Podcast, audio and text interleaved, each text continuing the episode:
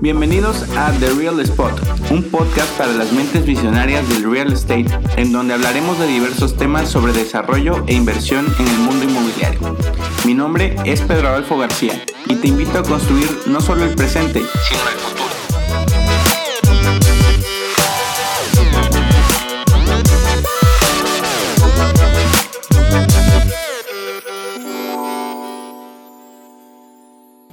Hola amigos, bienvenidos a este primer capítulo del podcast. Eh, para este capítulo pues tenía programado otro tema, pero debido a que esta pandemia del coronavirus ya está teniendo un impacto aquí en México y ya lo ha tenido en otros países, se me hacía muy importante el compartirles algunos efectos que hemos estado analizando que tendrá en cuanto a la manera de planear y ejecutar proyectos de real estate. Algo que nos caracteriza en 4S es que siempre estamos analizando tendencias, nuevas tecnologías y cambios que impactarán de una u otra manera en las características que debemos de tomar en cuenta para estar preparados para el futuro y de esta manera lograr proyectos exitosos. Es por eso que les compartiré una lista de ejemplos de diversas industrias que hay que empezar a considerar o incluso implementar desde ahorita. Los efectos de la pandemia en el real estate pues son una muestra de lo que debemos de enfocarnos a hacer en el presente para estar preparados a los cambios del futuro.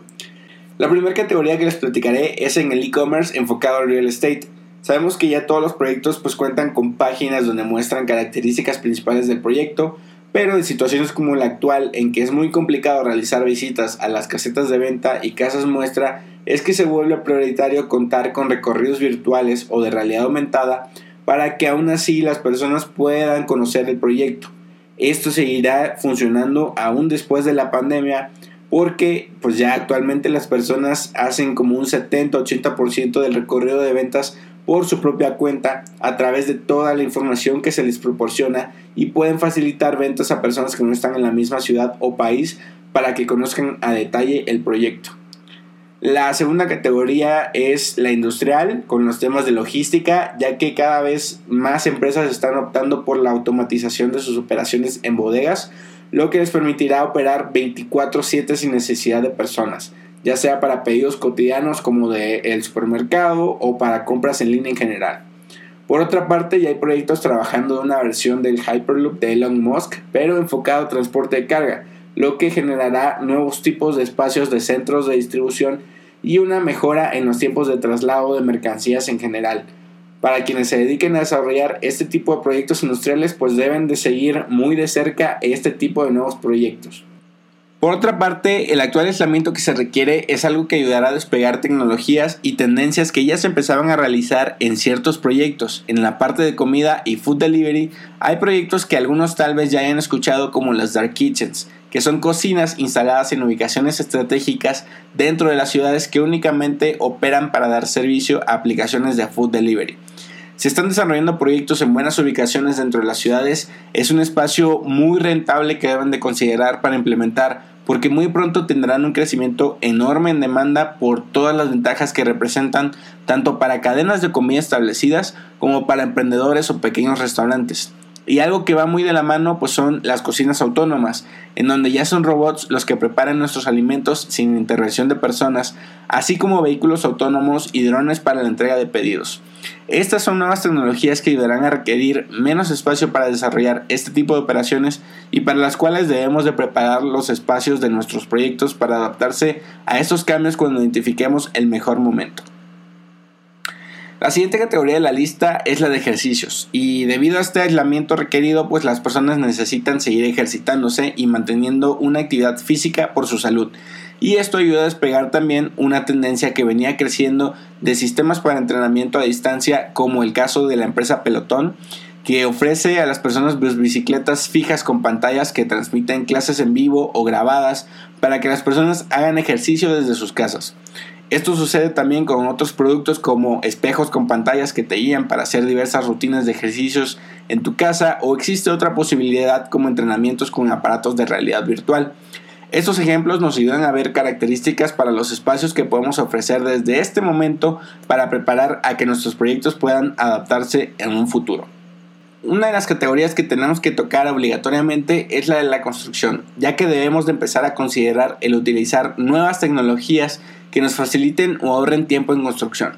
Actualmente pues ya se están fabricando robots que pueden colocar todos los bloques de una casa de manera automática o imprimiendo casas de concreto en 3D y pues estas tecnologías permitirán tener ahorros en tiempo y costos además de necesitar poco personal para operar.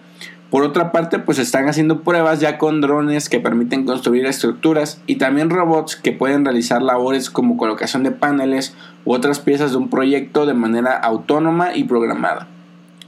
En el tema de oficinas, el trabajo a distancia se facilita a través de aplicaciones principalmente de videollamada. Después del aislamiento de esta pandemia, pues muchas empresas notarán que no requieren necesariamente espacio de oficina o al menos no tanto para funcionar y puede que tenga un efecto en la ocupación eh, o en la manera de plantear los espacios de oficina en un mediano o largo plazo por lo que pues se debe de pensar en incrementar servicios como oficinas virtuales o también crear espacios de menor tamaño y más flexibles para trabajar, así como analizar otras soluciones de espacios físicos para trabajo remoto. Y bueno, finalmente uno de los cambios más importantes que habrá en deportes en los próximos años serán los eSports. Una muestra de esto surge debido a que en España, al igual que en muchos países del mundo, pues se han cancelado todos los eventos deportivos, por lo que se creó el torneo de la Liga Santander de FIFA 2020, que fue una idea surgida a través de Twitter en la que un jugador profesional de cada equipo de la Liga Española representaría a su equipo para jugar un torneo de tres días a través de la plataforma de streaming Twitch. Este torneo logró reunir más de 150 mil euros en donaciones, pero lo más importante es que durante la final hubo más de 170 mil espectadores. Ese es el equivalente a unos dos o tres estadios por medio viendo este partido, lo que nos da una muestra del tamaño de audiencia que irá creciendo durante los próximos años, por lo que es algo que también debemos de seguir muy de cerca y pensar en maneras de integrar este tipo de experiencias a nuestros proyectos. Y bueno, espero que al conocer estas tendencias te haya gustado y te ayuden en el desarrollo de tus próximos proyectos. Si quieres compartirme más tendencias, nuevas tecnologías o contactarme por cualquier otro motivo, puedes hacerlo a mi correo garcía.pedroadolfo.gmail.com y también para más contenido de diversos temas de inversión y desarrollo inmobiliario, puedes buscarme en todas las redes como arroba pedroadolfog. Estoy en Twitter, Instagram, Facebook y YouTube. Y también puedes checar mi blog en www.pedroadolfogarcia.com. Nos escuchamos en el próximo capítulo. Hasta pronto.